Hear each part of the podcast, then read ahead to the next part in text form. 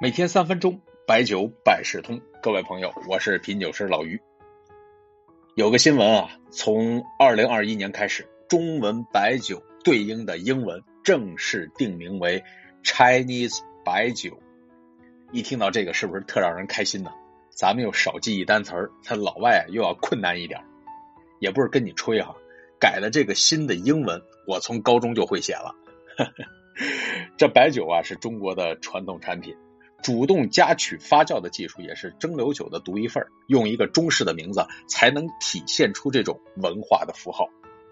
之前一直说中国白酒国际化，那用原来的名字确实有点索然无味啊。以前的标准英文名是 Chinese Distilled Spirits，你看我读的还行吧？都练了十多遍的。这 Distilled 就是蒸馏，Spirits 就是烈酒。再延伸一点哈，平常还有叫 Chinese liquor，就是中国烈酒。这 liquor 和 spirits 它的区别呢，就是 liquor 往往是偏混合偏鸡尾酒一些，而虽然是高度，但是口感呢会甜一点。它有个中文名字叫做利口酒，就是来自于 liquor。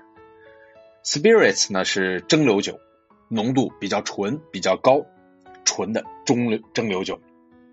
另外呢，还有一个词呢，也是说酒的，叫做 wine，这个见的比较多。那这个酒呢，说的是酒精度比较低的酒，像葡萄酒、果酒这样的类型。还有一个词呢，叫做 white wine，white 不是白色吗？有人说这不白酒吗？不是，这是白葡萄酒，对应的是 red wine，就是红葡萄酒，明白了吧？这次改名呢，是一种国潮的回归，也是文化自信。像是以前一些词，功夫、麻将这样的词汇，那都是中国来的，一定也要让老外学一下这种新词儿，不然你说 Chinese liquor，他的印象中是哦中式的烈酒，那本源还是他们的烈酒。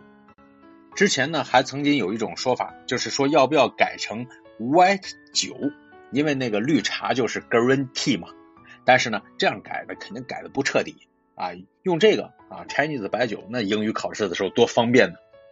这次哈，我觉得还有啥一道就多改点麻溜的，比如说肉夹馍啊，原来叫做 Chinese hamburger，以后呢就是 Chinese 肉夹馍。咱们国家的龙啊，也别叫 Chinese dragon 了，就叫 Chinese 龙啊。既然都说到这儿了，这茅台的拼音好像还是威马拼音，不过这个就别改了啊，因为呢，它第一发音呢确实也没啥大问题，老外呢也没有这个词儿。第二呢，就是确实还有点防伪的作用。要说这次英文改名，其实我早就觉得这名肯定这么改。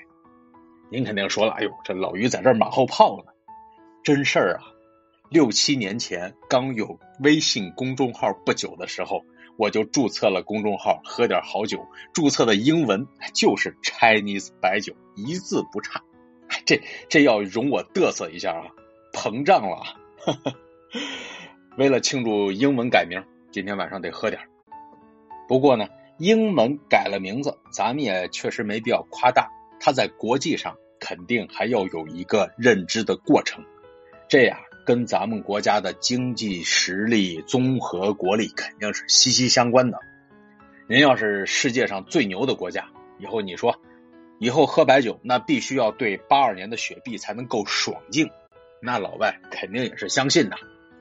有句诗是怎么说来着？穷在闹市无人问，富在深山有远亲。不信但看宴中酒，杯杯先敬有钱人。就到这里了。哎，我还想劳驾问一下，我那工号是不是升职了呀？嘿，这太不要脸了！